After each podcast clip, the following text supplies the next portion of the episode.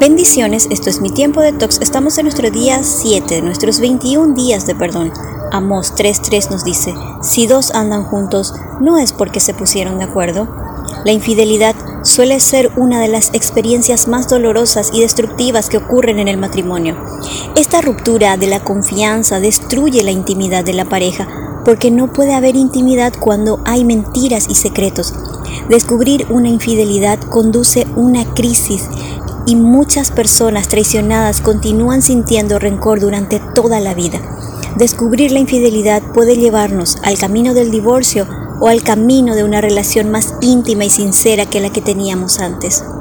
Mi recomendación para ti es que busques ayuda con un consejero matrimonial que pueda ayudar a tratar los problemas que se dan en esta situación.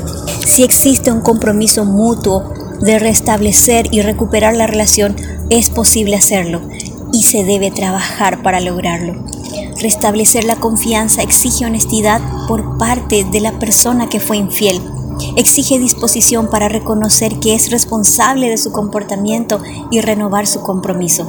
Debe comprender la rabia, cólera y temores de su pareja. Ella necesita expresar su rabia y dolor. Su enojo es parte necesario del proceso. Detrás de él hay un gran dolor, el miedo de perder a su cónyuge, temor con respecto a su propia incapacidad, temor a volver a confiar.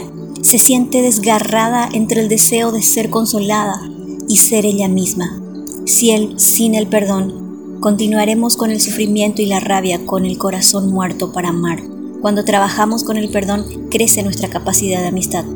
El perdón en el matrimonio es permitirnos experimentar la alegría de la plenitud y la comunicación. Es darnos la paz porque al tenerla podemos compartirla. Haz una pausa. Respira.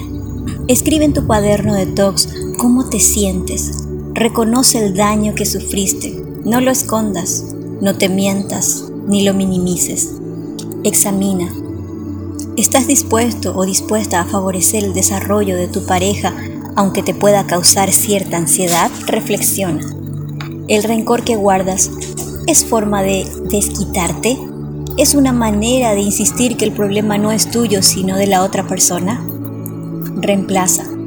Si tienes hijos, no los involucres. Ora por tu matrimonio y por tu pareja, suspendiendo toda crítica y juicio y comienza el proceso de restauración con ayuda profesional.